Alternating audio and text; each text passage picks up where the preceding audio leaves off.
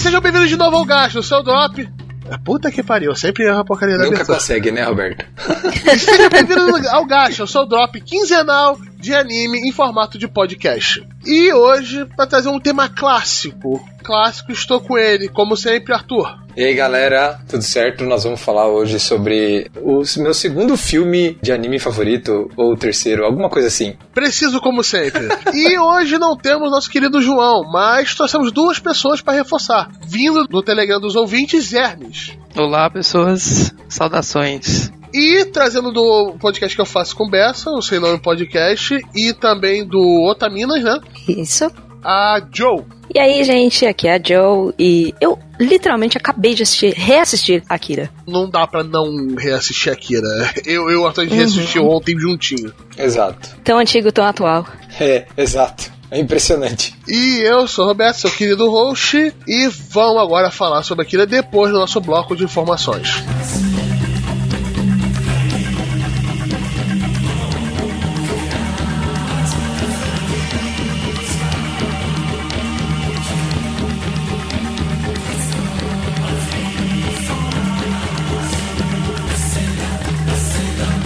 E vendo os comentários, só eu, Arthur, dessa vez. Estamos gravando em outro dia, para variar um pouquinho. Porque tem comentário para um caralho. Se você não quiser escutar nossos comentários, nossos áudios que ninguém mandou pra gente, pular para 35 minutos e 20 segundos. Mas antes, vamos botar ele de primeira, né, Arthur? Porque Pode a, ser, gente, pode ser. a gente recebeu uma coisa muito diferente. A gente recebeu um áudio vindo de terras kiwis, diretamente da Nova Zelândia. É, qual o nome dele, Arthur? É o Bruno Becker, é um amigo meu aqui, de Curitiba. Ele escuta a gente, né? E resolveu mandar esse áudio pro Arthur e autorizou a gente colocar aqui. Segue o áudio. Arthur, deixa eu falar uma coisa. Puta que pariu. Vai tomar no meio do olho do seu cu do cacete. Pra eu ir pro trabalho é mais ou menos uma hora, né? Falei, ah, vou escutar o podcast do Arthurzão lá, o Gacha, né? Escutei aquele último expectativas pra próxima temporada ali do o 42. E dei na volta pra casa na sequência eu já escutei o 43. Cheguei em casa e comecei a ler a porra do solo leveling. Aí eu, caralho. Eu li até o 40 na primeira sentada. Aí, que que eu, hoje fui trabalhar, tava pensando, essa porra tem que terminar hoje. Cheguei em casa, o que que eu fiz? Cheguei, tirei o sapato e comecei a ler essa porra de novo. Vou terminar hoje, esse caralho. E, que, e daí, o que, que eu faço? Eu vou pro, Tower, pro, pro God of Tower lá, do cacete, que tem 80 mil capítulos. Daqui a pouco eu perco o emprego, porque eu vou estar lendo essa porra, minha esposa me deixa, porque a única coisa que eu faço é vai, eu vou ler essa merda. É a mesma coisa que o cara, ó, Becker, to essa pedrinha de crack aqui, vê se você curte. Toma, experimenta. Depois, depois a gente dá a metafetamina pra ver o que acontece. Então, Arthur, obrigado, tá? Valeu. Abraço. Então, Bruno, muito obrigado pelo áudio, né? E também que você gostou da pedrinha de crack, um pouquinho do cristal que o Arthur te mandou, né? Então aí, pra distribuir essas drogas em formato de webcomics. Mas você não é o único não que não consegue mais viver sem essa porra. O último capítulo do Solo Leveling o Arthur me mandou quando eu tava no metrô, depois de, de ter trabalhado o dia inteiro, indo pra pôr uma prova, e só mandou, pô, saiu agora. Eu no meio do metrô e realmente funciona. É com uma mão só você consegue ler tudo de uma boa. Sim. quase apoiado no senhor lá, que tava um metrô lotado do Rio. É, foi sensacional. Mas muito obrigado aí, querido Becker. E vamos agora pro resto dos comentários mais tradicionais, né? O primeiro comentário vai ser do Patrick, né? Nosso querido Patrick, que comentou no episódio 43 de Manhwas. Manhua, Manhua. Eu já até, faz um tempo que eu fez aquele capítulo até esqueci como pronunciar direito. É Manhua. É, é. Manhua. É, Manhua. Ah, foda-se. Vamos lá, mangá coreano. E aí, seus otaku sujos? Ótimo cast. Otaquinho fica reclamando do Renato, não vê sair aqui. Mas tá devendo o TOG. Falando em TOG, que é o Top God, né, que tá falando essa.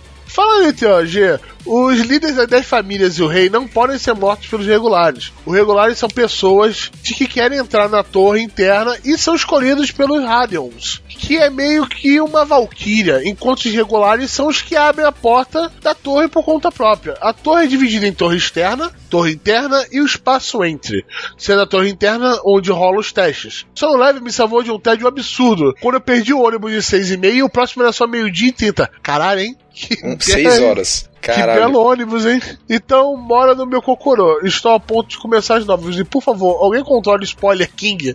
Abraço a todo o grupo no Telegram. Ah, sim, né? Eu acho que sei de quem tava falando, né, Arthur? Foi aquele dia que até tive que eu Nossa intervi no Senhora. grupo, né? Ai, ai. Ai, ai, é, mas muito obrigado aí, Patrick. E valeu pelo comentário do Top Gol. E valeu por me defender, né? Né? O João não tá aqui pra escutar isso. Mas beleza, beleza. Vamos lá pro próximo. O próximo comentário é do Danley Lobo, também no episódio 43 sobre os manhwas. Ele começa assim, abre aspas. Um tema que eu esperava e nem sabia. Solo, leve, é pica, nem precisa falar mais. É isso mesmo. Ah, tá, a gente, Então, tá, a gente tá, que a gente tá ganhando dinheiro distribuindo, fazendo E propaganda por tá, aí. né? A gente só tá puto que saiu por semana. É, é, se tivesse tipo assim, três, três adiantados por, por um dólar, cara. Ah, eu tava. Eu teria muito comprado, eu estaria. Eu ia estar muito ferrado, matava na mesma hora. É, tipo, quarta-feira é um dia lá no grupo do Telegram que o bagulho fica louco, né? Vagabundo dá meio-dia vagabundo. Cadê o capítulo novo? Cadê o capítulo novo? A galera manda em coreano o capítulo novo só pra galera ver as imagens. Pessoal na ira, né? Exato, fica louco. É, continua o comentário do Darnley. Tower of God, mesmo sendo feio no início, também é bom pra caralho. E o Otaking fica enrolando pra não ler só porque é um escravinho dos designs de personagens genéricas de animes. Cara, eu tô no 298 Agora. do agora, na gravação desse programa. Então, faltam 40 capítulos pra finalizar a segunda temporada. Ficam duvidando do Arthur aí, ele começa a não dormir de novo, lendo todas as coisas. É, continuando o comentário. A Returns Magic Should Be Special é bom, mas é uma fanfic coreana de Tale of Demons and Gods. Eu não sabia. Bom, bom saber. E ele comenta que The Gamer é legalzinho, mas é só um solo leveling beta. Então, ou seja, The Gamer é aquele. seria um appetizer, né? Um aperitivo ali pro solo leveling, né? É um, é um teste, é um trial, né? Uhum. Certo? É, pode pode botar assim. Eu, eu li um pouco dele. Não é tão interessante como o, o solo leveling, né? O solo leveling acho que tá. É a, é a nossa droga de entrada. E uma excelente droga de entrada, né? O crackzinho que você tá mandando por cá na Nova. Zelândia, né? Alô, Polícia Exato. Federal, que isso aqui vai ter em algum lugar.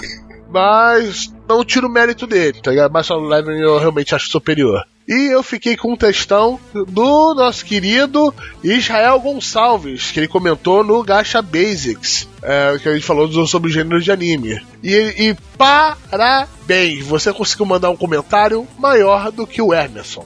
De verdade aqui.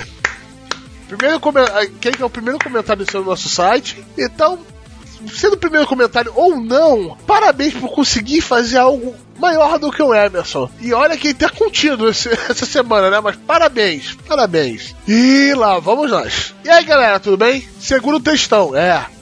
Ele acaba de falar. Exato. Esse pra mim foi o melhor episódio de vocês, valeu! Toda essa nostalgia de lembrar os animes e quando falava sobre os gêneros é sem dúvida uma sensação muito boa. É, falando isso, a gente tem que continuar com os animes da manchete, né? Exato. Com retrospectivas brasileiras, né?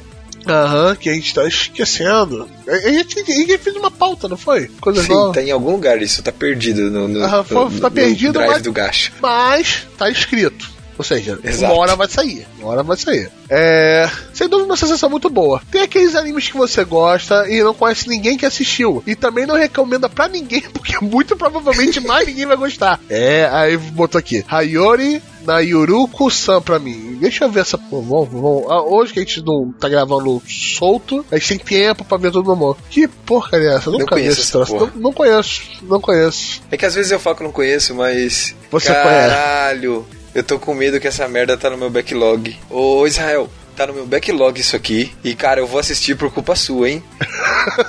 Caralho, ó. Não, é com certeza por culpa dele, com certeza, tá ligado? Eu tô olhando aqui, o estúdio que fez isso aqui é o Shebeck. É baseado numa light novel, tá? Tem segunda temporada, pelo jeito.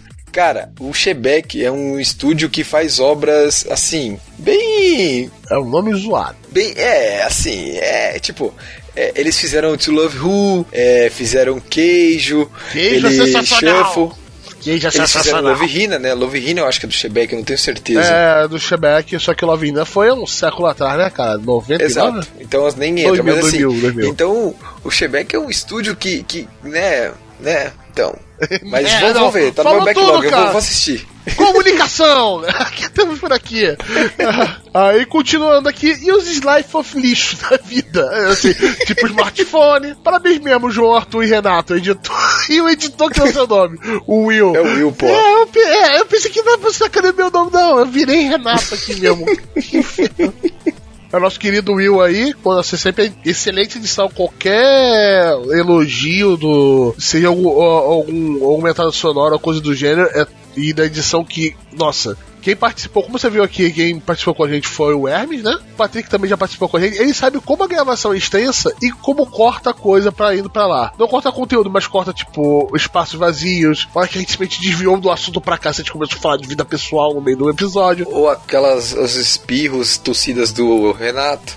Aham, né? As minhas quase mortes que aconteceu nesse episódio que vocês vão escutar agora, não sei se vai sair, né? Que foi foda. Que agora eu tô um pouco melhor, né? Que tá gravando no dia seguinte, porque ontem eu também tava meio detonado. Ainda tô, vai levando a vida, né? Não pode parar, né? E só foi um parágrafo da coisa até dele até agora, então vamos parar de rolar, vamos lá. Eu pensei que vocês falam bastante de Crunchyroll. É, escreveu Crunchyroll, mas beleza, eu entendi. Não vou entrar no mérito daquilo que aconteceu, mas eu tentei ver três animes para essa plataforma, um deles não tinha, sendo que era um dos clássicos. Os outros dois estavam com a legenda pior que o discurso da Dilma. Tudo errado atrasado. É, sendo que você procurasse o anime do Google, aparecia com qualidade boa e legenda certinha. E o Kaguya-sama era um deles. Logo o primeiro episódio foi todo cagado. Não sei se arrumaram, mas não acompanho o Crunchyroll mesmo. Então, enfim.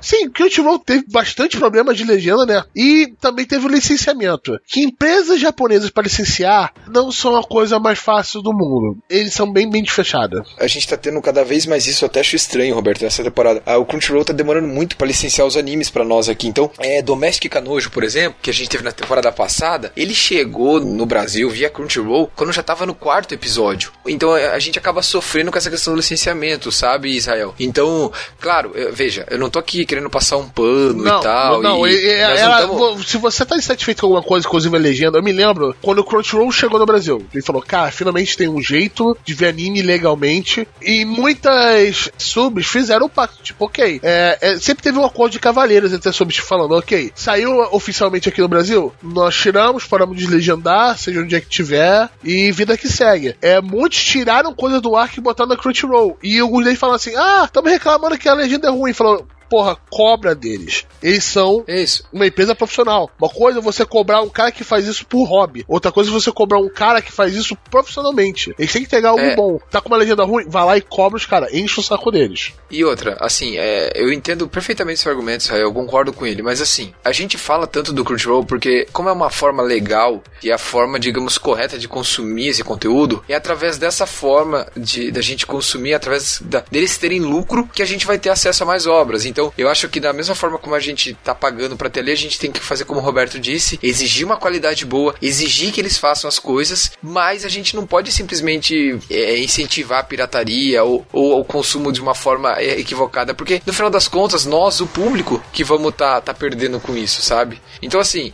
é, eu acho que, como o Roberto falou, vai, reclama com os caras, enche o saco, mas assim, vamos pensar pelo lado que, tipo, é, a gente pode estar ganhando com isso no Ah, futuro. teve séries que foi, foram pensadas e compradas, por exemplo, na Netflix, a gente falou no nosso último Gacha News, é, pensando no mercado ocidental. Ou seja, porque Isso. eles viram que tem dinheiro, tinha gente assistindo, tinha gente pagando mensalidade. Então, pô, podemos ir lá no mercado ocidental, com, é, bancar, chegar nos fala, dar aquela pilha de dinheiro que a, que a Netflix gosta de dar pros caras, né? Aquela pilha de dinheiro gostosa que o, que o japonês fala, meu Deus, eu consigo contratar 40 animadores escravos agora. É, e, e pegar um negócio pra gente. Então tem séries que algumas não são tão boas, mas outras séries que acabaram ou saindo da obscuridade ou saindo do papel porque acham que o público ocidental ia gostar muito dele. Então isso já, isso atualmente já tá beneficiando a gente. Uhum. E assim, só pra exemplificar tudo isso que o Roberto acabou de pontuar, eu peço pra galera que está acompanhando é, Caroline and Tuesday, Carol, Carol and Tuesday. É, é difícil que- falar, é difícil. Carol. e- Essa, esse é um anime que tá sendo feito, é um anime do diretor de Cowboy Bebop, e a gente já comentou sobre ele aqui. Ele tá sendo feito em parceria com a Netflix, então ele vai ser disponibilizado na Netflix, né? Depois que ele for lançado todo, ele vai pra Netflix, que a Netflix tem esse costume de lançar todo, todos os episódios, né? Sim, tá, tá saindo lá fora, mas quando chega aqui, t- sai o Buck inteiro. É, apesar que em Violet Evergarden não aconteceu isso, Roberto. É, é eu entendo. É essa inconsistência que me deixa bolado, tipo. Então. porque Guru aconteceu, não aconteceu isso, aconteceu sair em Buck. Mas o É. Violet Evergarden saiu semanalmente. Eu acho que eles estão testando é- pra ver o que funciona. Pode ser. Mas assim, se você. O, o que eu quero chamar a atenção é o seguinte: em Carol and Thursday, você tem é, várias cenas que eles poderiam colocar aqueles vários fanservices japoneses, é aquele ete de brincadeira lá que é só pra dar aquele fanservice, mas eles não colocaram isso. Eu acredito eu que seja pra buscar esse público ocidental mesmo, sabe? Aham, aham, É- é eles o que eu um acho, estilo, sabe? um estilo que dá pra você ver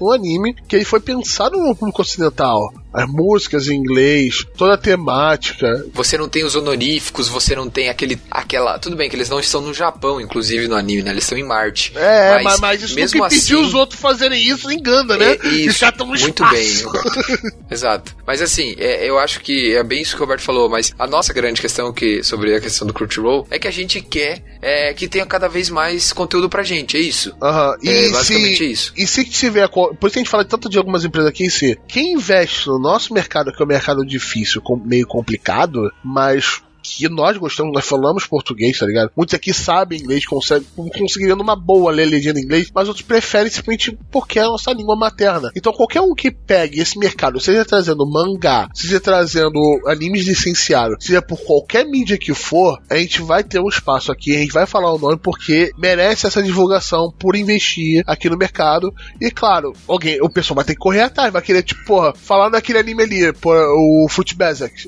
Porra, tá maneiro, eu quero ver, porra, onde é que eu vou ver? A gente chega e fala. Que, por exemplo, a Crunchyroll vacilou um pouco nessa temporada, não tá com coisas tão legais. Sim, Mas, pô, na exato. última temporada ela destruiu, ela tava cheia de coisa boa. Sim, a Funimation pegou muita coisa nessa temporada, né? E a Funimation, até onde eu sei, ela não tem planos pra trazer pro Brasil. Um amigo meu que eu conheço, ele, ele acaba assinando a Funimation e usa VPN pra ver os animes por lá, sabe? Então, assim, é, eu acho que a gente tem que apoiar o quem traz o conteúdo pra gente. E, claro, cobrar, cobrar dos caras. Ó, pô, tá uma merda essa legenda, não sei o quê. Por exemplo, Saranzamai só foi ter legenda da música de abertura no episódio 7, eu acho, ou 6 ou 7. Porra, que sacanagem. Se vai ter em todos os episódios, como que não traduziram desde a primeira? Sabe? Então, É, parece essas coisa de coisas. fansub. E isso, é- Uhum. essa fansubização do- dos profissionais é que não é legal. Mas não, como esse é um profissional e você paga, meu filho, como eu tive problema com o servidor da Crunchyroll, vai lá, enche o saco, abre ticket do suporte. Fica a dica. A gente não ganha dinheiro de ninguém. Infelizmente. E muito infelizmente. A gente não ganha dinheiro de nenhuma editora e de nenhum serviço de streaming, emissora ou qualquer coisa. A gente não são totalmente independentes. Se um dia a gente começar a botar link que funciona, link da Amazon, link da JBC, que vai dar algum feedback monetário se um dia, graças a gente começar a fazer isso, ou uma coisa para a gente vai avisar na mesma hora. Isso é nossa transparência com vocês, tá? Nossa, segundo parágrafo já deu um discurso aqui, né? Tá maneiro esse. Comentário, mano. Tá maneiro mesmo. Vambora, vamos lá. Boa, Outro Israel. ponto que eu queria comentar é da New Pop. Paga nós. É, paga nós, pelo amor de Deus. Paga o Arthur, pelo menos. Ele que tá espalhando. Ele deve ter todas as light novels da New Pop guardadas, só que tem vergonha de falar. Eles trazem light novel pra cá e isso é bem legal. Eu tenho seis volumes do ReZero que comprei numa tacada só. É, A Amazon ficou, deve ter ficado muito feliz. E o volume 2 e 10 pôs um erro grotesco de ortografia e diagramação. Chegando a, a comprometer parágrafos inteiros. Isso me lembrou Fairy Que muitos questionaram a tradução. Acho que foi o Briggs no meio. Não, não me lembro se tinha um Briggs no meio. É, que não gostaram muito das adaptações pra, tipo, caipirês colocaram no meio. De novo, vai em cima dos caras falando, porra, cara, Ó, revisão, português, meu filho. Entrei em contato com eles aí, boa garoto. Disseram que os, que os mais novos estavam perfeitos, porque mudaram o tradutor e o, o tradutor e diagramados. Ok, diagramados? Ok, diagramadores, ok. Tá, tá mais. E os capítulos cagados que eu já comprei. Enfim, pra Lot 9 é outra coisa. Eu desisti de fazer devido a isso. Também dopei a, a metade do volume 3 devido a isso. Ah, que pena, cara. Que pena. É, falando isso, ela, é, a New Pop poderia fazer a, a digital, né? Porque não tem espaço pra socar 500 reserva aqui, não. Cacete. Tanto que o No Game No Life eu tenho americano aqui por causa disso. Eu comprei americano na Amazon em dólar porque eu não quero mais coisa física na minha vida. Pouquíssimas coisas agora eu vou guardar pra coisa física. Estou com os volumes parados aqui. Talvez eu tendesse a vender eu ou coloco fogo nele. Não faz, não coloque fogo nas coisas de leitura, cara. Vai pro sebo, doa. Não jogue fora Exato. livros. traz pra nós sortear, Ou faz mãe pra coisa. vocês sortearem, quem sabe? Não falamos nada, né, Arthur? Não falamos Exato, nada. se mandar a gente sorteia, nós somos gente boa. Com certeza. Talvez a gente leia primeiro? Também a gente leia primeiro. Mas vai sortear. Assim, sobre o que o Israel falou, é, sobre a questão do ReZero, eu achei alguns erros de ortografia em alguns volumes meus. Eu tenho até o volume 9, ou até o 9, o 10 sair esse mês agora, que vem. É, ou saiu agora, não sei. Eu encontrei alguns erros, mas foram poucos. Eu acho que eu, eu peguei alguns volumes depois, eu acho que tá bem sem erro. E no Game No Life eu vi muito pouco, sabe? Então não tenho problemas. Agora sim, é, de novo, é, Israel, eu entendo perfeitamente sua colocação. Mas de novo, a gente, se a gente deixar de fomentar essa, essa indústria, e como o Roberto falou, às vezes trazer a parte digital seria uma ideia bacana É. para resolver esse tipo de problema. JBC, a, a New Pop, ela tem todos os méritos por ter investido nesse médium. É- Ela abriu caminho, abriu mato pra Novel aqui no Brasil e ela merece todas as congratulações sobre isso. Isso, apesar dos problemas, Mas, pô, a JBC chegou aí e disponibilizou até o digital primeiro, cara. Eu baixei no meu tablet no mesmo dia. Eu me lembro que meu pai tava no hospital, eu tive que ficar lá com ele. Eu li o Overlord quase todo no hospital, cara. Foi muito bom. Coisa que se eu ficasse levando uma light novel, eu esperaria chegar aqui no Rio, que tem o centro de distribuição. O Rio já tá complicado de pegar coisas de outros estados. Eu começasse a levar aquele livro, aquela chaprosca mais grossa, na porcaria da mochila, é o incômodo que eu não tenho com meu tablet. Eu não tenho com meu celular. Eu podia começar a ler no meu tablet e continuar no meu celular. Isso é uma beleza. Digital. Digital futuro. Então, parabéns pra JBC. Abre o olho, New Pop. Uma coisa que a New Pop trouxe e que eu gosto muito da experiência com as coisas da New Pop é o formato das light novels. Esse Ah, formato, formato pocket, pocket. deles É bem legal. é muito legal e é esse formato que é o mais consumido no Japão. Esse é o formato do dia a dia deles. Por exemplo, se tu for na, na JBC lá e for pegar a. Acho que é a JBC né, que, tá, que trouxe sal, né? É, é o formato de livro. Ele é bem maior, ele é mais fino e não é tão assim, é, é, como eu vou dizer, ele não é tão gostoso de, de ler, sabe? Você não. É, qualquer, o que, que eu quero do dizer com isso? ator. Opinião com o ator. Isso. Eu tenho outra. né? É, o que, que eu sinto com isso? Parece que eu tô mais próximo do original, é, esse formato, sabe? Tipo, e eu acho que é tão bonitinho os livros menorzinhos e mais grossos, assim. Eu gosto, acho que fica tão bonito na prateleira e pra organizar, sabe? Fica tão bacana. E É- assim, é uma sabe? ideia É japonesa com isso. Como eu falei que eu tô com pouco espaço aqui, esse formato pocket também é bom pra organização, cara. Você vê a altura que um livro dá. Mas aí você também tem a grossura. Aí é trocar uma coisa por outra. Aí Sim. eu não sei como é que é. Eu acho o pocket mais fácil de ficar levando do que um livro normal, às vezes, dependendo do- de como tá sua mochila, etc. Mas o peso pra mim é igual. Em digital tem meu coração. Se lançar digital, tô pagando. Ou compro de novo o No Game No Life com vocês, não pode. É, vamos lá. Já metade do comentário já tem mais de 10 minutos de discussão aqui. Que interessante, né? Exato. O, o comentário tá bom, o comentário tá bom. Vi também que o pessoal gosta do Code Geass. Se for a primeira temporada, eu entendo. É boa. Mas não tem como defender a segunda. Aquilo de respeito com o consumidor, com o consumidor ilegal de anime. Calma. Code Geass tem legalmente no Netflix. Então não há desculpa para consumir ele legalmente. Talvez seja do pessoal da época, né? Exato. Tá lá no Netflix. Eu gostei da piadinha. Primeiro que colocaram o tal do culto da bruxa, sem referências a reservas. é, vou, vou botar aqui, deixa eu só ler aqui, porque provavelmente tem spoiler de Geass aqui. É, tem spoiler.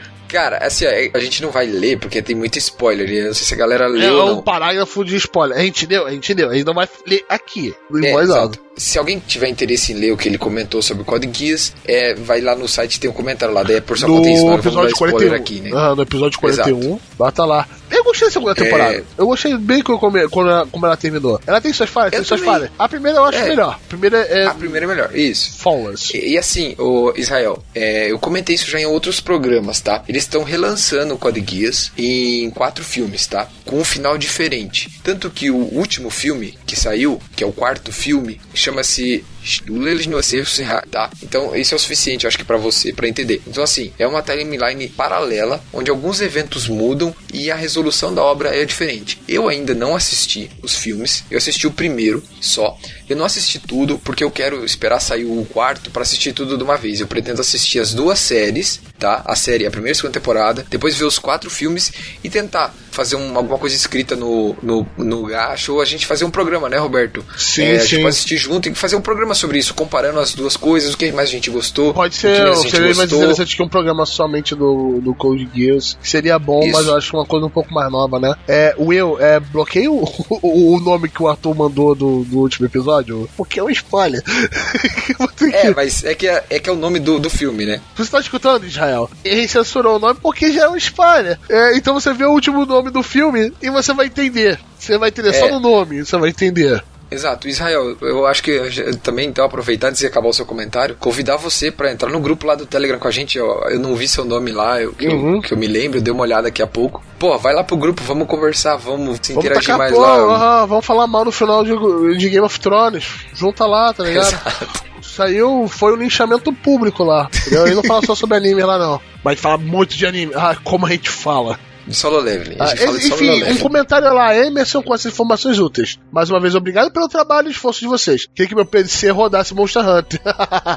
um grande abraço, tá sendo expansão do Monster Hunter. Cadê o João aqui Exato. pra eu comentar com ele? Mas vem aí, valeu, Israel. E comentário, além de enorme, que gerou bastante discussão, né? aqui. Isso, conversamos bastante. Só não podemos, de novo, Rafael, Israel, desculpa, colocar a parte do spoiler ali do, do Code Geass, porque é, É é um- se você der o spoiler, você acaba a plot da história toda, um monte de coisa que você colocou ali. Então, eu entendo o que você falou, eu também concordo com o Alberto, a primeira temporada é bem melhor que a segunda, mas eu gosto muito do final da segunda. Eu, eu gosto muito, muito do final, eu acho o final muito Ah, bom. E o caminho todo que te levou à segunda, não achei ruim. Não é no É, nível da primeira, não. mas não é ruim. É, eu acho que na segunda eles exageram em muito subterfúgio. É uma coisa dentro da outra, dentro da outra, dentro da outra. Chega uma hora que você já nem sabe quem que tá falando a verdade quem tá falando mentira, né? Aham, é. E isso a gente pode falar mais num futuro episódio que a gente fale sobre Cold Gear, né? Então, Isso. mas, gente, material tem aí. Vamos lá. Exato. Ah, agora, ah, ficou com você, Arthur. Beleza, agora então eu vou ler o comentário do Emerson Suko no episódio 43 sobre marras, né? Aí ele começa assim: Arthur, relaxa, não leva a sério assim não. Tem que manter o personagem, rapaz. Você tá querendo invadir o personagem do Roberto aí. Renato é o bonzinho, tu é mais neutro com um pouco de bonzinho. E o seu João, o odiador de zero, é o Chaotic Evil. Também não falei sério quando disse que estava de mal com o odiador de ReZero. Só pra deixar claro, eu sei que o João fica triste quando não tem comentário meu. Verdade, é isso mesmo, Emerson, você tá certo. Manda mais. Pro João. Manhwas é um bagulho que me conquistou há muito tempo, desde quando descobri os romances de Yuri. Comecei a consumir igual desesperado esse tipo de obra. Yuri, japonês, é muito difícil, os coreanos são bem mais fáceis de achar esses Yuris com romance, praticamente sempre com drama. Pulse é um manhwa excelente de Yuri. Tem uma história boa e arte excelente, recomendo bastante, mas se me lembro bem, tem bastante nudez. Então, já estão avisados. Eu vou dar uma olhada aqui. É, você tá botando aqui, então eu falo assim, isso tem som daqueles manhua de putaria. É nudez ou é putaria? É, olha, eu não vi o suficiente. Tá avisado aí.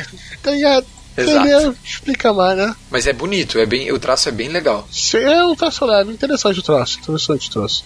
Tá, continuando então. É, sobre o que o Otaking tinha dito sobre meus Yuris, pela minha experiência, a maioria esmagadora das pessoas que consomem esse material são mulheres. Isso eu conheci até hoje, em todos esses anos que eu li Yuri, um homem que gostava também. Olha. Já no Yaoi, Olha, vindo dele, vindo dele, eu, eu confio. Porque esse cara Exato. a coisa de Yuri. Ok, mas com certeza tem um público feminino forte que vê Yuri e Yaoi. Sim, mas continua, já no Yaoi. Já no Yaoi realmente tem uma presença maior de mulheres, mas tem bastante homens também. Estou falando baseado na minha experiência com essas comunidades. Claro, você pode achar que é uma comunidade de homens que gosta de Yuri, mas isso foi minha experiência com as pessoas que gostam desse gênero. Então, é que, o Emerson tá colocando o que ele conhece, o que ele viveu nos grupos amigos dele, da galera que ele conhece. Então, ele é mais uma, é mais, digamos, é mais um ponto de vista da parada, né? Aham, mas vamos falar uma, então uma pequena experiência pessoal minha. A primeira vez que eu toquei no mangá japonês, acho que foi na quarta série, terceira série, que era do Pokémon. Que alguém trouxe pra, sala de aula, foi do caralho, era colorida, era caralho. Não sabia o Nossa, que caralho, tava- caralho. não, não sabia o que caralho estava lá, mas não, não que hoje eu saiba também, né? Uhum. E eu me lembro quando eu tava estudando japonês,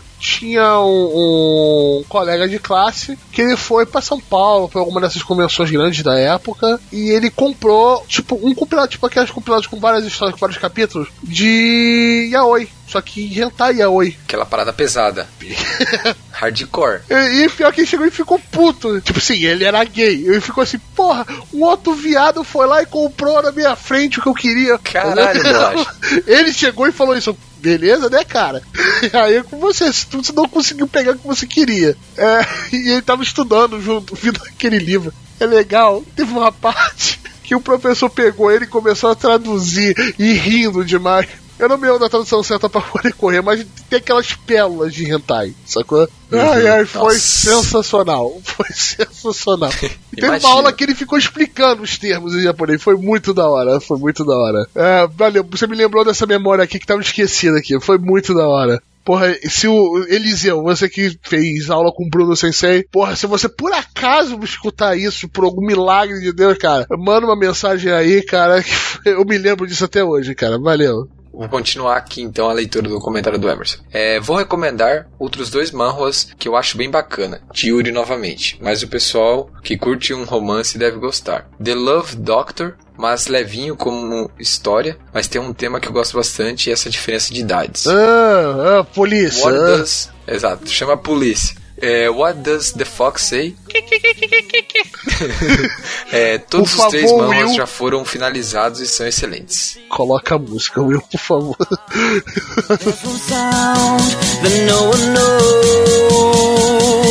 What does the fox say? What the fox say? Então fica aí a recomendação dele, né? The Love Doctor e What the Fuck The Say. Love Doctor, What the Fox Says e aquele que ele falou, o Pulse. O Pulse eu olhei aqui, tem 68 capítulos, é curtinho, eu acho que eu vou dar uma olhada, eu já salvei aqui. Só que ele avisou na nudez. Isso, É é, atento. cuidado. Leia no ônibus do lado daquela velhinha. Ela vai adorar, tá ligado? Exato. Aquele olhar. E no modo paisagem, vai aparecer dar um zoom.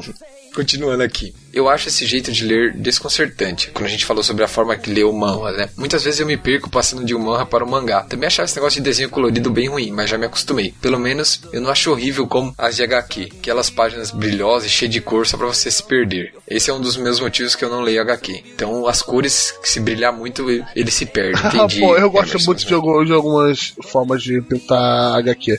Quando eu estudei arte, eu me lembro do, do professor chegando assim: Olha, vocês vão ver como usam papel é, HQ pra fazer o- as sombras e os highlights da maneira mais preguiçosa possível. E uso isso demais. Desde que eu tive aquela aula, eu consigo identificar, até um certo nível, porque eu também perdi a prática. Quando o HQ, tipo, o cara levou um tempo tanto, ou o cara fez na super na pressa. O cara fez nas coxas, tá ligado? Você vai ver aque- aquele highlight meio estourado, aquela borracha de burn do Photoshop algumas áreas, meio dura. Fique, preste atenção.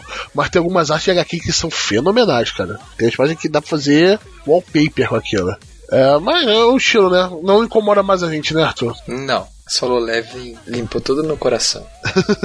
Continuando, dá uma aliviada pro Otaking. O cara já deve estar uns 5 minutos sem dar spoiler. O cara tinha que se aliviar. Ele zoando que eu deu, eu dei o spoiler de Solo Leveling lá que a gente bipou. Tate no Yusha tá foda pra caralho, né? O anime que sai na quarta-feira, The Rising of the Shield Hero. E boa noite e boa sorte, compatriotas. Valeu, Emerson. Ó, tá no Cocorô aí, ótimo comentário, brigadão. Agora, Tamo junto. o último comentário, se você ficou escutando esses comentários até o final, grande pra caralho, do Carlos Madal. Puta merda, piadinha morta pra caralho. É, vamos lá, do Carlos Madal, que comentou no episódio 42, expectativas da temporada de primavera 2019. Ah, complementando o comentário sobre gêneros Yui e Yaoi. Tá, podia ter feito lá. Rapidamente, existe um gênero voltado ao público homossexual masculino que é o Bara. Olha, não conhecia. Geralmente cheio de homens musculosos. Tipo um Jojo homerótico. Não que jogo, Jojo já não seja isso. É, vamos, não, não vamos comentar, mas Jojo é tão heterossexual, tão heterossexual que beira a homossexualidade aquilo. É, Jojo é diferente, cara. Jojo é foda. Jojo Entendeu? é a broderagem. É, Exato. Nossa. e só lembrando que o termo yaoi já caiu em desuso há um tempo, sendo substituído por boys, lá- ah, BL. Assim, fala, Isso, fala é. Eles falaram disso naquele anime do Caveirão da. Saraiva, né? ah, do Caveirão Eles, eles Saraiva. abordaram essas coisas. Isso é um, é um anime bem legal, curtinho. Esse anime acompanha a vida de um cara que trabalha numa loja de uma livraria, né, no Japão. E daí ele conta alguns causos da vida dele, da história. E daí cai nessas conversas, eles acabam conversando sobre isso, como são classificadas as obras, que, como que é feita a venda, como que trabalha a editora manda, tudo é bem legal, vale a pena. Então, pra indicar algo bara aqui, é que eu por acaso vi essa semana na livraria, é, foi o marido do meu irmão, que está sendo publicado pela Panini, é o mangá. O autor é Genrof Tagami. É interessante que ele é um dos criadores de mangás gay focado nessa parada. O inglês é My Brother Husbands mesmo, né? É, não achei o nome em japonês. Ah, achei, acabei de achar em japonês, sou um imbecil. Ototo no Ototo. Ah, ficou bonitinho. Então, é Ototo no Oto. Tem aquela trava japonesa, o marido do meu irmão. E pra quem quer ver, já tá saindo por aí na Panini, acho que tá até no volume 2 ou tá saindo 3 agora, acho, no lançamento desse podcast. Então tá na livraria pra pra caralho, pra quem tem curiosidade, quer ver, gosta, tá lá. Então tá aí, um gênero bara, como o nosso querido Carlos Madaú botou aqui. É, então foi isso, né, Arthur? Vamos agora pro episódio, né? E essa sessão de e-mail ficou gigante. E vamos lá pro nosso episódio com o nosso comentáriozinho. É só avisando, vai ter spoiler. Exato, spoiler para um caralho, né?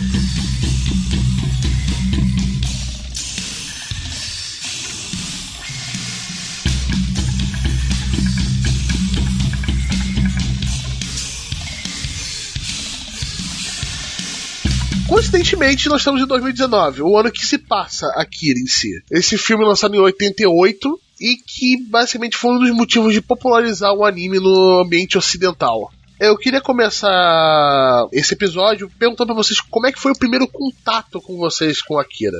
Eu assisti, inclusive, recentemente, porque eu comecei a assistir anime muito tarde, né? E aí eu fui tendo contato com os clássicos bem tarde também. Então, Akira eu devo ter assistido em 2015 ou 2016 só. É, foi Só bem que aí, recente. de lá pra cá, eu já assisti umas quatro ou cinco vezes. É, é quase que uma vez anual. uhum. E você, meu querido Hermes? Eu era muito novo, mas eu lembro de ter passado. Esse filme passou na Band. Eu lembro que fizeram propaganda dele, que ele passou na Band. Lembrava de pouquíssimas cenas. Eu lembro só da cena do Tetsu botando a capa, disso eu lembro muito bem. E também fui pegando anime na época que começou a sair Naruto, você vai atrás dos clássicos. Aí eu me deparei com a obra do Akira e o péssimo quadrinho da editora Globo, né? Vamos falar desse quadrinho da. Editora Globo em breve, em breve. Tá aqui na lista da vergonha. Vou puxar o seu negócio junto, Hermes. Eu vim também na Band. Meu primeiro contato foi na Band.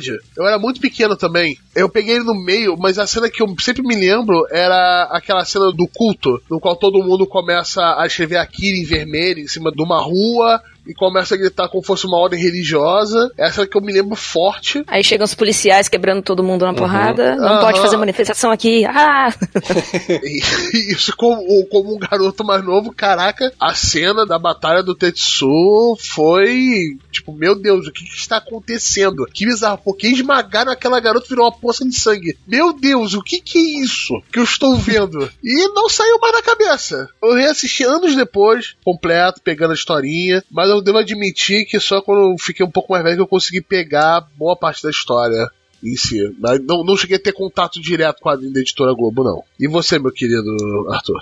Então, tem três filmes assim que eu passei por essa mesma situação, sabe? Que eu, eu considero bem isso por causa da idade. Eu vi bem na mesma época, três filmes. Primeiro de- dos três foi Gits, né? Ghost in the Shell. Aí eu acabei vendo Matrix e na sequência eu vi Akira. Eu tinha uns 12, 13 anos por ali mais ou menos. É, vocês sabem que eu sou do interior do país, então né, tudo chegava bem atrasado lá, né? Então assim, aconteceu a mesma coisa com os três filmes. Eu terminei de ver a parada, eu terminei de ver, eu lembro é, como se fosse ontem, assim. A primeira vez que eu vi cada um deles. Porra! Gostei pra caralho, é muito foda, mas eu não entendi muita coisa. Foi muita coisa pra processar, sabe? Tipo, o Gits e o Akira tem muita coisa interpretativa, tem muito simbolismo e tal. E eu ali com meus 11, 12, 13 anos nessa época ali, pré-adolescente, ali começando a adolescência, eu acho que eu não tava maduro o suficiente pra absorver aquela quantidade de simbolismo, a quantidade de, de emoção que vem, principalmente no caso do Akira e do Ghost in the Shell, que a, a própria trilha sonora traz. Ontem eu e o Roberto conversamos sobre isso. Então é um filme muito carregado. Esses dois filmes eu achei eles muito carregados nesse sentido. Então eu vi e falei, cara, muito foda, mas eu não entendi muita coisa. E daí, claro, a gente amadurece, né? Lá por 2015, 16, eu, eu revi as coisas, tudo. Daí eu acabei vendo toda a série de Ghost in the Shell, né? Aí você, pô, agora eu tô entendendo, eu tô sacando e tal. Mas na época foi muito assim, tipo, pô,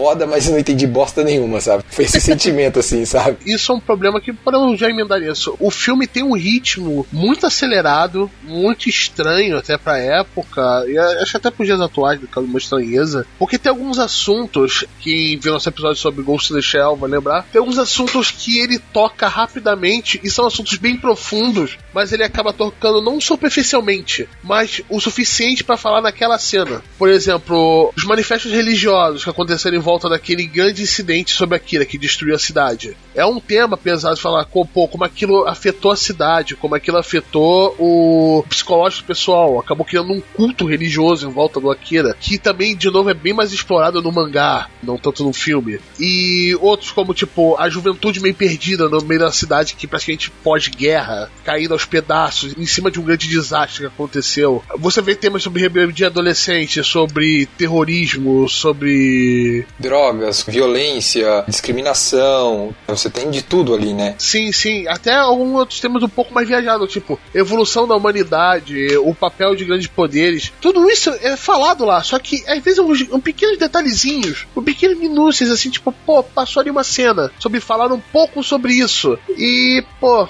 é isso aí. É isso que tem. Você fala assim, porra, eu quero mais. Eu quero mais, eu quero devorar mais isso. Mas parece uma característica desses filmes japoneses, nossos de animação, ou pelo menos do, do Zeitgeist da época, né? Que você vê isso também com Ghost in the Shell, que a Akira pavimentou bem o caminho pro Ghost in the Shell, que foi lançado alguns anos depois, como outro filme bem blockbuster, que de novo teve um grande impacto no ocidente. Um filme de animação desse, é, de novo, foi sem precedente. Eu ouvia muito gente falando de Akira, gente que não acompanhava ou não gostava de anime. Por exemplo, eu tinha um colega meu que a gente jogava RPG na casa dele, e esse irmão dele mais velho fazia publicidade e propaganda, e ele sempre falava pra gente, ó, tem um desenho que o professor passou lá, que o desenho todo é feito à mão. Aí ele, aí eu, ah, eu conheço, é o Akira. E o Ghost in the Shell também foi do mesmo jeito. Eram obras que o pessoal, tipo, não acompanhava o anime, mas sempre tava num circuito acadêmico, assim, volta e meia, quem não acompanhava anime tinha mais conhecimento sobre o, essa obra, assim. Eu, eu vejo o, o impacto nessa questão, assim, mesmo que a pessoa não saiba que aquilo é um anime, tá presente, assim, ela tem um contato com aquele tipo de obra. Ela transcende, né? Essas Isso. obras transcendem essa barreira de preconceito, né? Porque as pessoas, ah, anime é coisa pra criança, não sei o quê. É, tipo, o que, que é anime? O que é essa porcaria desses desenhos com os olhos gigantes aqui? O que, que é esse cara ficando todo amarelo aqui de cabelo comprido? O que, por que é que tem isso? gente morrendo de sangue nesse desenho? Não é pra feito pra criança? E por que, que eu tô pensando? Por que, que eu tô chorando? Com certeza quebrou essa barreira forte. É, aqui, mesmo a época dos anos 80 foi uma grande época pros animes, que foi uma época bem experimental. A gente consegue ver isso em várias partes do Akira. Eu acho que ele acerta tanto em termos dos temas que ele aborda, né? A gente, como você colocou, que ele, ele acaba por às vezes é, estar ali na superfície, não aprofundar muito por causa do tempo de tela, né? E é um filme longo, né? Se for pensar com uma animação de duas horas, pra época. Mas assim, olha o time, né? Você tem final da década de 80, você tem ali, é claro, a gente já tava ali na decadência da União Soviética, né? Então você tem toda essa tensão dessa, dessa Guerra Fria. A obra pega aquilo, ó, gente, se der errado na Guerra Fria aqui, se apertar o botãozinho pra acabar tudo, vai dar merda. Apesar de em nenhum momento na obra do Akira, eu não li todo o mangá, então não sei, mas eles não usam a palavra bomba em nenhum momento, eles não usam esse tipo de coisa, mas fica claro ali que eles usam esse tempo pra fazer um paralelismo ali e comparar, né? Tipo, ó, é essa tensão, é tudo aquilo, né? Então eu acho que É a, a tensão, a tensão da obra atômica japonesa, é um, é um tema recorrente deles. Que, tipo, ó, nós somos o único povo que acabou sofrendo com o ataque nuclear. E como isso afetou a gente, como isso é o nosso medo, assim como um facinho nas obras de ficção. Você vê justamente na primeira cena de Akira, né? Que é aquele domo Uhum. engolindo a cidade. Exato. Eu acho bem montada a cena, porque são duas cenas do filme que eu acho interessante essa, porque ela não tem som, é só o. Exato. Você sente aquele negócio. E a segunda é o quando o Tetsu sobe, que ele pega o satélite do mesmo jeito também. Não.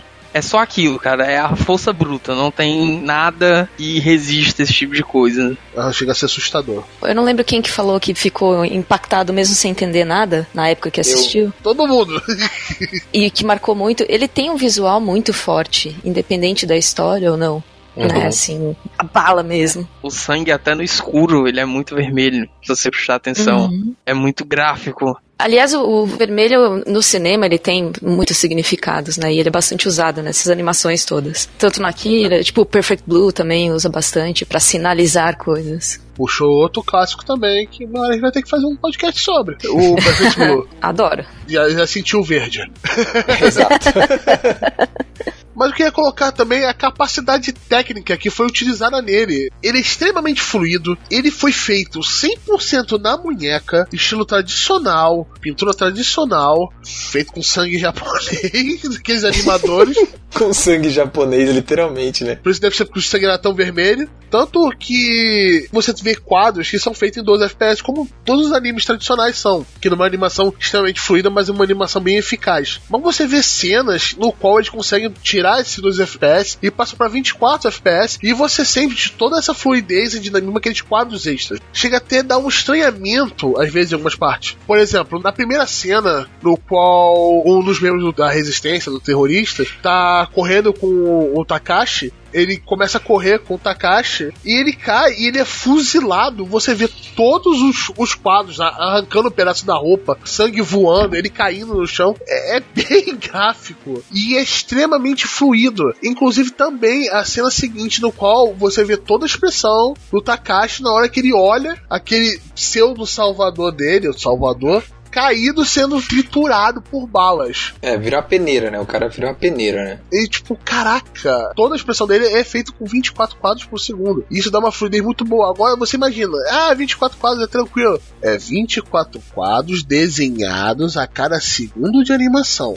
Só sente o, o sangue escorrer. Roberto, só, pra, só porque você falou, a gente foi atrás da informação. Então, o filme é composto por 2.212 fotos e 160 mil imagens únicas. Ou seja, ele é dois terços vezes maior do que a maioria dos filmes, entendeu? Visualmente, o impacto é muito grande, sabe? O que vocês sentiram da cidade e do ambiente do Akira? A cena que ele desce as escadas pra entrar no bar. Só entrar no bar você sente assim como é a atmosfera do ambiente, assim. Tipo, a molecada, ela tem um comportamento. Você vê que o pessoal tem uma atitude diferente. O pessoal velho já tá quebrado da vida. É um pessoal meio parado. Você pode prestar atenção nisso. O pessoal é meio estático. Tem alguns entrevistas com o criador que ele comenta também uma coisa que eu tava notando que a cidade ela é viva, né? O centro da cidade, sempre que tem uma tomada assim, desenho de cima, o centro da cidade é vermelho, o resto da cidade é cinza, é morta. Tipo, não interessa. É aquele neon gritante, eu acho muito impressionante. A primeira cena que mostra os prédios assim, tipo Blade Runner, eu acho sensacional. Ah, sim, é, eu ia comentar isso, me lembrou muito Blade Runner. É, toda a atmosfera meio steampunk também, a trilha sonora, é, cyberpunk, não steampunk. A trilha sonora tem uns, umas pegadinhas às vezes que lembra também. O visual, meu, muito. a cidade é extremamente viva. Você vê que não só o visual, que é magnífico, né? Como a própria Joe falou, sobre o visual bem em cyberpunk clássico. Bem distópico, que a gente até falou no, no nosso episódio sobre a Alita, né, Arthur? Que a Alita, no filme hollywoodiano, ele tem um visual distópico bem mais limpo, bem mais clean. No mangá, ele tem um visual parecido mais com Akira, uma coisa bem mais suja, bem mais. Olha, tá montando coisa em cima de coisa, gambiarra em cima de gambiarra. E a cidade, tudo nela se mexe, tudo tem um pouco de uma interpretação. Cada personagem que aparece na tela, eles tentam colocar a sua própria personalidade nele. Quando eu tava vendo com o Arthur, eu tava tentando reassistir, olhando em volta dele, como é que a cidade reagia. E é uma outra parada. Tudo feito na mão. Cada detalhezinho daquele lá é recurso do estúdio. É mais dinheiro lá, é mais um animador parado só pra fazer o cara que quando estão perseguindo o Ray, que é um, um dos terroristas, que, que é meio que o pai, o mentor da Kay, ele tem toda, todas aquelas pessoas no carro, elas têm uma reação, elas têm uma atitude, é que dali é tempo dos animadores parados desenhando só aquelas pessoas. Não só as pessoas, né? A cidade toda tem lixo também que se mexe, que voa, não sei o quê. Iluminação da cidade, né? Uhum. Toda a cidade é bem, bem viva. Isso dá pra você perceber no começo do filme. E não diminui a qualidade. Ele consegue manter do começo ao fim essa ideia da cidade estar viva, ter uma coisa viva nela. E pra quem viu o Blade Runner clássico, se sente em casa, com certeza. Sim. Mas essa questão Blade Runner, é, eu não vi o último que saiu 2049. Foi É. que saiu ano passado? Aham, não, não perdeu tanta coisa não, mas foi legal, foi divertido. Mas É, divertidinho, eu gostei também. Eu fiquei com muito medo, tipo, de assistir. Tipo, eu realmente fiquei com medo, porque pra mim o Blade Runner visualmente é muito foda. E por isso que a gente já falou aqui e tal. O Ghost in the Shell, o filme, me deixou tão puto, sabe? Eles acertaram visualmente, acertaram um monte de coisa, mas cagaram no roteiro. E daí agora, com o filme do, do Akira, que vai sair no em 2021. Tô com medo disso, entendeu? A gente, eles vão lá, pegam, aproveita aquele, aquela ideia do Blade Runner que a gente teve no cinema, faz aquele visual maneiro e tal. você E já dá um jeito invocou de cagar no demônio, roteiro, né? sabe? Você já invocou o demônio. O filme da Akira, você já invocou o demônio. Cara, É, porque a gente vai ter o filme, né? A gente vai ter o live action, né? Foi anunciado pra março de 2021. Então, a gente não pode não comentar isso. Tipo, que, cara, isso é muito preocupante, o que sabe? vocês acham que vai ser desse filme? Porque eu tenho zero esperança. Ai, cara, eu tô meio receosa também. Uma porque live action de anime sempre acaba decepcionando a gente. E outra porque Taika Waititi, ele é mais conhecido por comédia, né? Não sei se ele pega... Sim, ele fez Thor Ragnarok, não foi? Exatamente. Sim, e aquele mockumentary também, What, What We Do in the Shadows, que é dos Ah, sim, vampiros. isso. Uhum. É sensacional, é- mas é comédia, né? Então, eu, eu não sei ele lidando com o cenário cyberpunk, como é que é, com todas essas questões que a Kira levanta. Mas assim, eu gosto muito do trabalho dele, eu boto uma fé, não sei. E gosto de Thor Ragnarok. Pronto, falei. É, todos gostam, todos gostam de, de Thor Ragnarok. Não, não é não, eu conheço muita gente que não gosta. Não, não tem como. Tem gente que tem gosto ruim, né? Fazer o quê? É. O que pode fazer com essas pessoas? Não gostam de se divertir. É assim, o meu medo é eles pegarem e fazerem igual fizeram com o Git, sabe? Você entende o espírito, mas você não entende, entende o espírito da coisa, né? Exato, você pega uma obra ultra mega complexa com um monte de questão filosófica, porque essa eu acho que o que mais separa Akira sobre Gits, assim, é que Akira você aborda muito mais a sociedade, os problemas que tem nela e que todas aquelas ações do, do ser humano geraram dentro da sociedade. E em Gits você tem mais, explora muito mais o, o ser humano em si, a consciência humana, sabe? E daí eu tenho medo deles pegarem essas obras ultra mega complexas, filosóficas, que tem N pontos de vistas e tal, e bota aquele roteiro ridiculamente estúpido, e daí o pessoal que nunca viu, quando vê alguém, a gente falando, fala assim, nossa, mas o pessoal falou que era foda, não sei o que, isso parece um filme de sessão da tarde. E entende? É isso que me irrita, sabe? Eu acabei nem assistindo Ghost in the Shell, o live action, porque, não sei, não animei a assistir. Eu tive o desprazer de ver porque ele pega todo o roteiro, joga fora, aí vira um filme sobre vingança. Eu fiz. Como? Imagina só, sai o filme live action do Akira. Do diretor do Thor Ragnarok, eu sempre falo o nome dele errado, eu tô editando. Já é um diretor com uma outra pegada. Eu não sei o quanto ele entende das obras japonesas, né? Porque eu eu tô cansado de ver diretor que pega a parada sem tentar entender e tentar só imprimir a parada dele em cima daquilo. E outra, é um live action, já tem algo jogando contra. É Akira, que é a mesma ideia do Gits. Eu acho que o Gits será até mais fácil de, de traduzir. Sim, caralho, muito mais fácil. Eles já vão jogar contra em questão de recurso também, porque os engravatados vão parar e vão olhar o que aconteceu com o Gates, vão falar, nossa, isso aqui foi um ralo de dinheiro. Talvez ele só se pague se vender bem no Blu-ray e olha lá, não sei como é que tá agora. Só vai conseguir pagar o que a gente investiu, a gente não teve lucro. Então falar, ok, agora tem mais esse outro, mais outra, outro desse troço que o bando de maluco doente por desenho japonês acha que é a melhor coisa depois do pão fatiado e quer um filme no qual ninguém mais vai ver. Ok, você percebe essa bomba que eu tô olhando na minha frente? Eu tô percebe esse cheiro que tá saindo dessa bomba? Tem notícia que já não vai ser no Japão, né? Estão dizendo que vai ser em Nova York. Puta que me pariu. Ah, pronto, já não quero mais. Eu vou ver. É uma vou ver conversa que eu sempre tive, eu tive com o Arthur. Os temas do Akira são universal. Tem uma galera que já não vai querer ver porque, porque não é japonês. Agora, se o diretor conseguir agradar, que eu acho muito difícil, tanta turma que não vai ver Akira porque não vai mais passar no Japão, como a galera que tá preocupado mais com o teor da adaptação, aí o cara tem que se aplaudir de pé. Mas eu acho difícil. Ele vai tentar agradar um ou tentar agradar outro. Não tem como. É que, assim, o meu maior problema com esse tipo de coisa é que é, é falta, sabe? Tipo, eu acho, não sei se é falta de. é- é- sério, o que eu vou falar agora vai ser muito bizarro. Mas é falta de respeito, sabe? Com a, com a obra original, sabe? Tipo, se você olhar Cara, os caras vão fazer a porra do live action baseado em Kimi no Nawa. Vai ser uma indígena americana e um cara da cidade. Cara, olha isso. Você pega, você pega toda Calma, a calma, simbologia pera, que tem em pera, no pera, Nawa. pera, isso é sério? É sério. Vazou já o- a sinopse. Assim, ó, você pega todo o simbolismo que tem entre o Tá que tá na cidade, tá vivendo a, a- a era moderna, digamos assim, né? Com a Mitsuha lá na- no interior do Japão, vivendo as tradições, tudo isso, esse choque de cultura, choque de realidade. Você pega isso, todo esse simbolismo que o Shinkai se fudeu pra fazer, pra, pra amarrar, nego pega e manda pro caralho, não, entendeu? vai ser Então, maneiro assim, assim, porque, pô, é nós. Não, vai ser maneiro. Não, pô, eu acho que é isso aí. É uma cultura diferente, pessoal de interior, interior, pô, indígena. Porra, show de bola. Vamos botar aqui o cara da cidade, vamos lá, pô, vai bater. E outra, vamos combinar, tipo, eu, eu gosto muito de Kimi no Nawa. Eu vi várias vezes, eu vi umas seis, Eu também. sete vezes, tranquilamente. Eu, eu adoro Kimi no Nawa.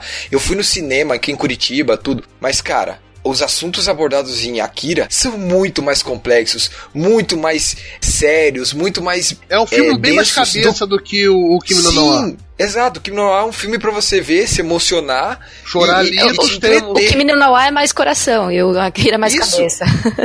Você sai do Kimi no você não precisa refletir sobre a vida, sobre o que você tá fazendo, sobre o que a sociedade faz, tudo. Não, o Akira não, você sai e você olha aquilo, porra, é a realidade. Cara, nós estamos em 2019, o o filme se passa em 2019, os Jogos Olímpicos de 2020 vão ser em Tóquio, onde Como Também. no filme. Coincidentemente. então, assim, você tem ali um prato cheio de simbolismo de um monte de coisa e que, tipo, foda-se, né? Então, ah, vamos lá pros Estados Unidos, é, foda-se. Então, tipo, cara, é- Ele ser em Nova York, vamos lá, vamos lá, Roberto Positivo. Não é o grande problema, tá ligado? De toda essa bola que eu botei aqui pegando fogo, essa bomba, botar em Nova York é só um indício. Não é o maior problema. E se ele consertar o problema, manter a, a ideia que a gente falou até no episódio de Gits. Inclusive, quem gostou do, do papo que é de Kimi no Nawa, nós temos episódio de Kimi no Nawa, inclusive é um dos mais baixados, é bom pra cacete. Vai lá baixar esse, e ouvir. Esse é o quarto chora. é, é, É esse. esse mesmo. É esse é. Exatamente.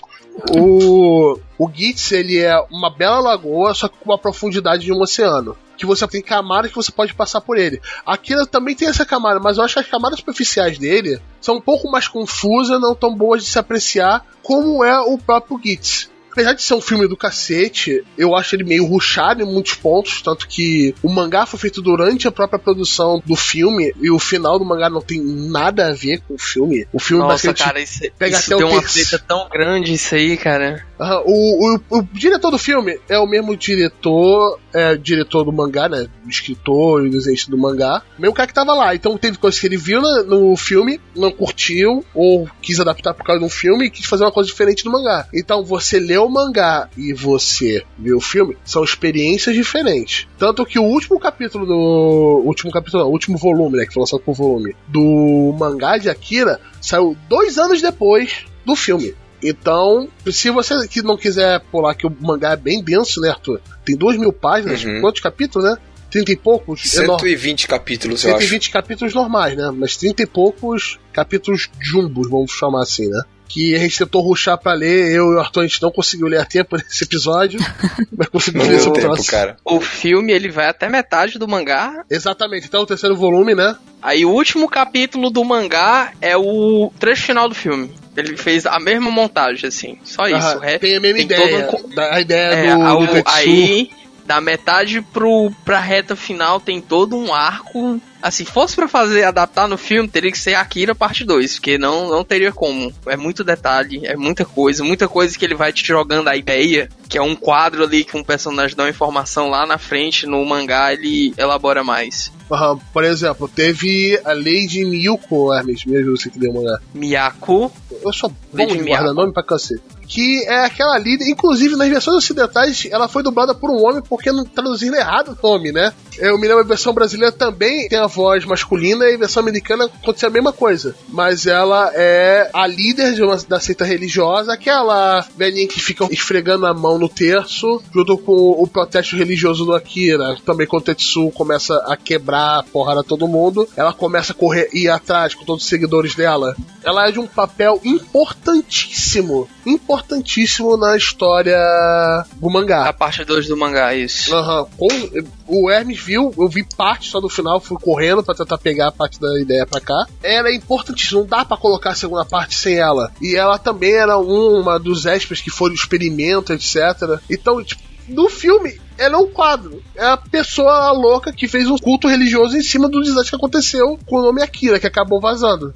Sabe o que é engraçado? Se tu voltar no filme, ela tá lá, né, com o texto na mão, não dá pra ver nenhum número na mão dela, né, que no mangá ela é a 19. Só que se tu vê a cena de cima que o pessoal tá, a polícia chega, ela sumiu. Tá só o- o- os capangas dela. Sumiu. Eu até pausei pra ver. Eu não sei se iam colocar ela com uma- alguma coisa de poder e depois o cara voltou atrás. Não, não, deixa assim e toca o barco. Mas ela some. Quem quiser ver isso aí. Uhum. Pra você ver a diferença. Então, eu acho que aqui todo mundo recomenda. Todo mundo que teve um pequeno contato com o mangá recomenda ver o mangá porque é uma outra parada. Inclusive, daria até um outro podcast só pra falar sobre o mangá, Exato. Você tem que arrumar o tempo pra terminar de ler. que é muita coisa. É, e aqui a gente tá focando mais no filme em si. Até a gente tem Até mesmo porque eu não li o mangá. Pode falar a diferença principal do mangá e do anime? Pode, ma- manda, Manda ver. bala por Manda mim. bala. Aqui é spoiler, meu irmão. Quando a cápsula abre no mangá, o Akira tá inteiro. Ele tá. Ele não tá partido, Tá esquartejado? não, ele tá inteiro. O moleque tava lá dormindo. Aí a parte 2 do mangá vira um Mad Max. O que faz muito mais sentido. Eles têm construído aquilo tudo embaixo do estádio olímpico. Aquelas construções enormes. Com um negócio em zero Kelvin, guardando ele vivo do que uns cortes do cérebro, sistema ocular, etc. Em lâminas lá. Com medo que aquilo podia Mas eu curti tudo. aquilo, cara. Eu Essa curti. ideia de você ter que dissecar ele num ponto que você tem que separar pra ele não perder o controle, eu achei legal isso. Só que, pô, fa- faz, mais sentido você tá com aquele, todo aquele aparato, porque o cara tá vivo. Ele tá lá vivo. Eles não conseguiram matar ele. Ele tá congelado lá pra ver uma hora se consegue controlar ele e seja o que Deus quiser. Continua, Hermes. Depois disso vira um Mad Max muito doido, que a cidade fica sitiada, as gangues tomam de conta, a gangue do Tetsuo é a principal. Você vê que o Akira, ele. Eu até brinquei um pouco, que lembra um pouco o Mob, porque o Akira vira capacho do Tetsuo. Você vê que o Akira ele não. Ele pouco fala, ele tipo não tem expressão facial nenhuma, ele fica duro que nem um boneco. Aquela batalha não acontece. Aquela batalha do Tetsu virando o bebê não acontece nesse momento. Não ali. Ainda se arrasta um pouco. É, a gangue, que os cápsulas são rivais, né? Que é a gangue do palhaço. Eles se unem ao Kaneda porque não tem mecânico na cidade. O próprio líder lá, ele tem tipo um senso de altruísmo que ele vê que se ele continuar brigando com todo mundo, ninguém vai sair vivo dali. Porque a cidade tá sitiada. Aquele líder que apareceu um tempo só pra lutar com eles na gangue, na batalha de moto, ele tem um papel grande também na segunda parte. A maioria dos personagens tem ele, o líder dos rebeldes, a Kei, a Lady Miyako. A Lady Miyako é muito interessante porque ela não gosta do Akira. No filme botaram ela como profetiza, né, que o Messias Akira ia voltar. Ela treina as pessoas que têm algum dom pro bem. Ela tem toda uma eu até falei pro Arthur que isso lembra muito o, o personagem do. Mob. O Mob, o, o mestre do Mob, que ele O Reagan. o Reagan, porque ela fala que a pessoa que tem um dom tem que ter uma responsabilidade, Ah, que não e o pode professor ficar feio. Xavier é o, é o gordinho lá, que é levantando a. Aí tem toda uma facção contra o Akira. Vira também um pouco de Senhor das Moscas, porque o grupo do Tetsu é um bando de pirralho e eles começam a, a se trair. Tem aquele negócio da adolescência. Os mais velhos são tudo tarados, os mais novos não. Aí começa o caos lá dentro do grupo. Tem uma cena que é muito boa, que o pessoal gosta muito de prestar homenagem, que a cidade tá sitiada na parte 2 do mangá. Tem a mesma cena do filme, que o Tetsu sobe, né? Só que no filme ele quebra um satélite que tá com laser nele. No mangá ele quebra um pedaço da lua. Caralho. Ô, louco. Tira um pedaço assim, tipo, acho que é um quarto da lua, ele quebra. Aí mostra que tem um incidente assim global, assim, um monte de cidade é varrida do mapa, porque o mar sobe e tem uma invasão na cidade do os Estados Unidos manda um, um esquadrão lá pra matar o Akira. Que quem lidera é até um capitão que ele é japonês, com a mãe dele é americana. Aí, no final de tudo, tem a briga contra o Akira, o líder dos rebeldes lá, que ele morre no filme, né? Ele morre ensanguentado, procurando aquele político que é corrupto. Ele dá um tiro no Akira, ele dá um tiro pelas costas no Akira, e nisso o Akira desperta. Porque aí meio que conta que o Akira ele era tão forte que ele não tinha mais personalidade. Ele não sentia nada. Nesse momento ele desperta. Aí vira o mesmo final do final do filme. que o Tetsu vai explodir, o Akira impede e acontece toda aquela cena lá. Foi bem corrido no final, né? Tô contando assim, é bem por cima, porque, tipo, aquele ministro que é corrupto, ele tem participação na segunda parte, o coronel tem parte, a Grande gurizada lá. né? E o próprio Akira, ele vira praticamente um dos principais mesmo, com a personalidade de um ovo. Isso, é, ele sai desfilando. Tem uma parte muito, assim, icônica também, que ele sai, o pessoal carregando ele, né? Leva a cadeira nas costas, o Tetsu voando, e ele sai distribuindo droga pro pessoal, pra virar da gangue dele. Caralho. É bem Mad Que Max loucura. mesmo, acabou tudo, assim. Mal tem. só- Eu acho, se eu não me engano, só tem alguns pontos na cidade que tem água, que tem energia. O estádio é o principal canto que tem essas coisas e o pessoal, tipo, tenta se aproveitar disso. Nossa. Poxa. Vou ter que terminar de ler esse troço, não vai ter jeito. Arthur, eu tava lendo aqui, eu gastei o tempo depois que eu cheguei do trabalho, tentando ler algumas partes chaves pra ver se pegava. Caraca, eu tive vontade de ler tudo.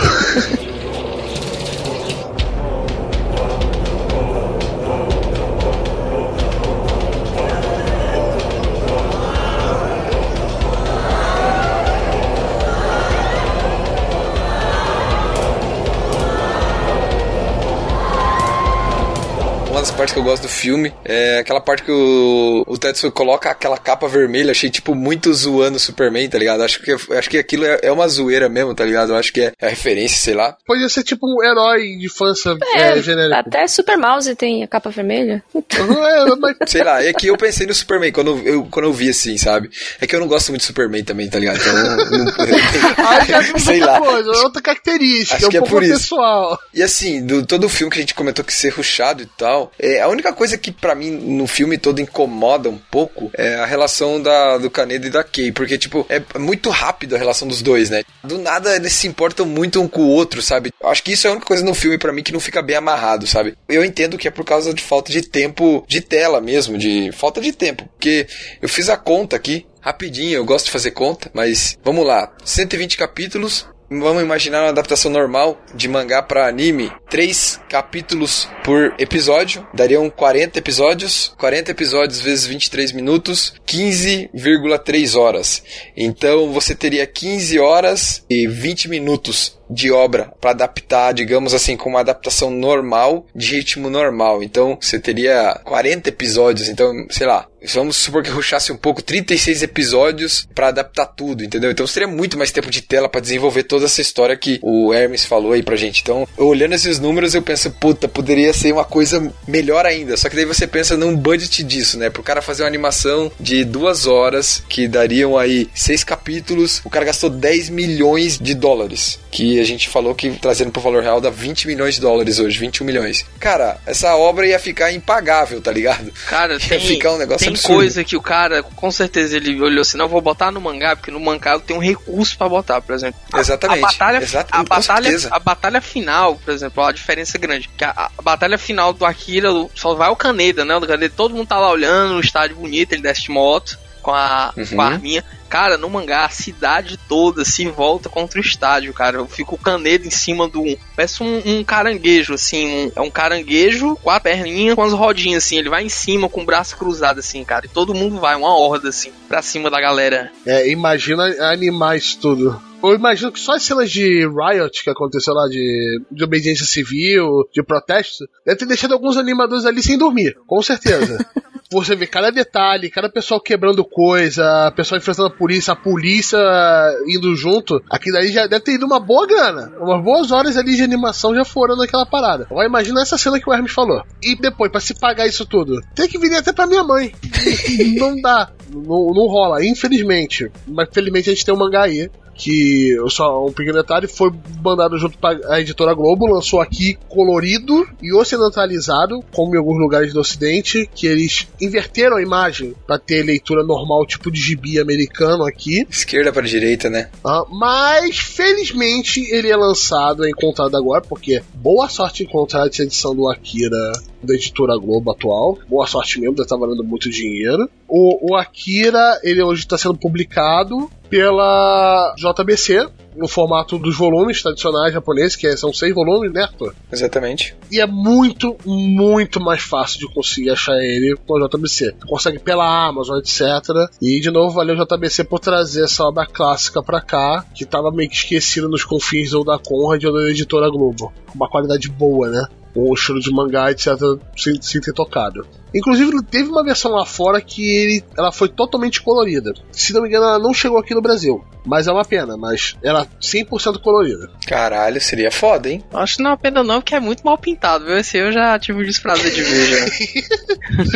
Ah, É depois. o mal. Hermes só cortando o nosso barato. É mal, é mal colorido. É, aquela coisa, não é quadrinho americano que eles já trabalham bem com as cores. O japonês é um pouco off com as cores, pelo menos nessa época. Hoje em dia já consegue fazer um negócio bem legais. Mas vamos voltar ao filme então.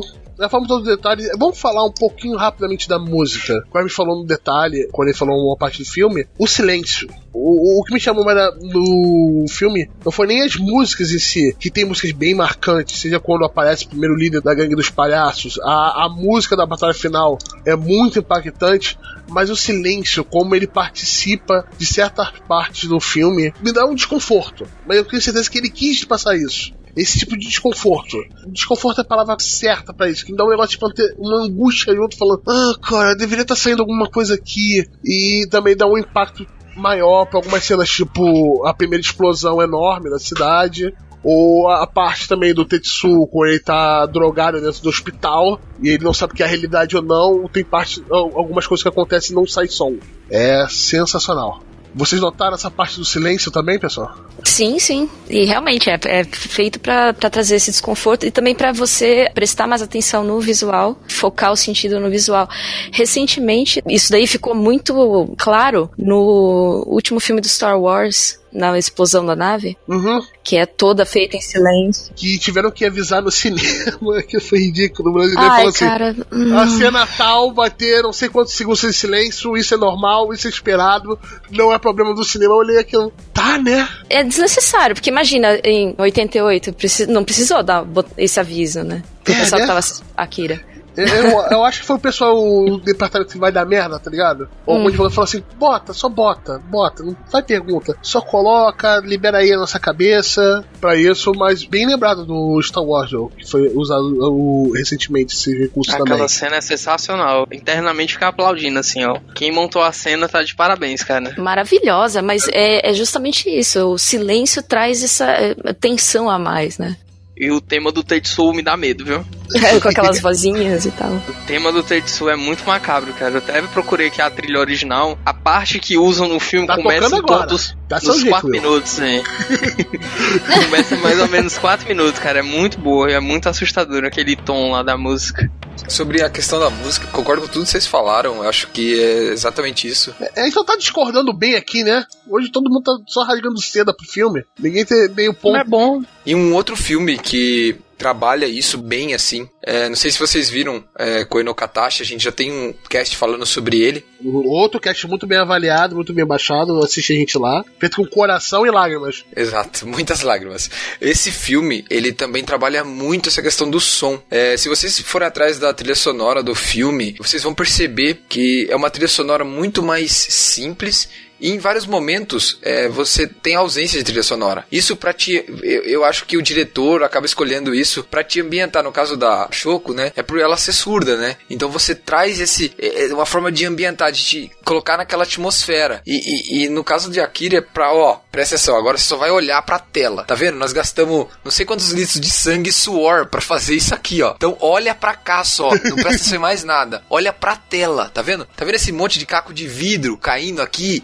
De N formatos, em N direções. Então a gente fez tudo na mão. Olha aqui, olha aqui, olha tudo aqui. Então é, acho que é bem isso, eu concordo nesse sentido. E a trilha sonora passou, depois de um tempo que eu comecei a acompanhar mais obras e tal, a trilha sonora passou a ser uma coisa que eu passei a dar muito mais valor. Então Sim, eu, hoje a gente acaba tipo, pô, é, você vê uma obra bacana, mas tu pensa, putz, aqui a trilha sonora tinha que estar um pouquinho melhor. Ou às vezes você pega um- uma história meia boca, mas com uma trilha sonora bacana, ela muda, né? Dá um, um- um upgrade assim na obra, né?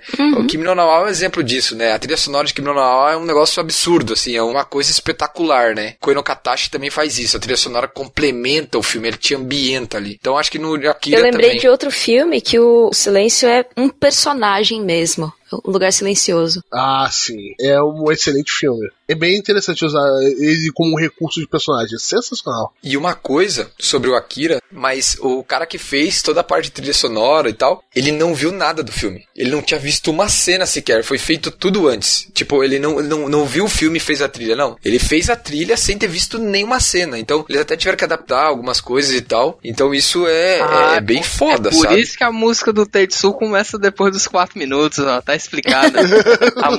a, a música tem 10, o tema dele só começa depois dos 4. Ah, é. Faz É, sentido. exatamente. E além disso, se a gente vê, né, igual o Emerson falou, eles misturam, né, voz humana com instrumento, com sintetizador, tipo, vira uma coisa muito diferente, assim, né? tem muita música indonésia no meio, música tradicional indonésia no meio, com sintetizador americano. Caraca, que bagulho doido, tá ligado? Inclusive tem o making off de Akira, legendado em português no YouTube, uma parada rara que acho que não tem nem inglês direito por aí na internet. Tá no YouTube, eu recomendo muito vocês verem também, dá pra vocês verem um pouco desse making off, que é sensacional de acompanhar.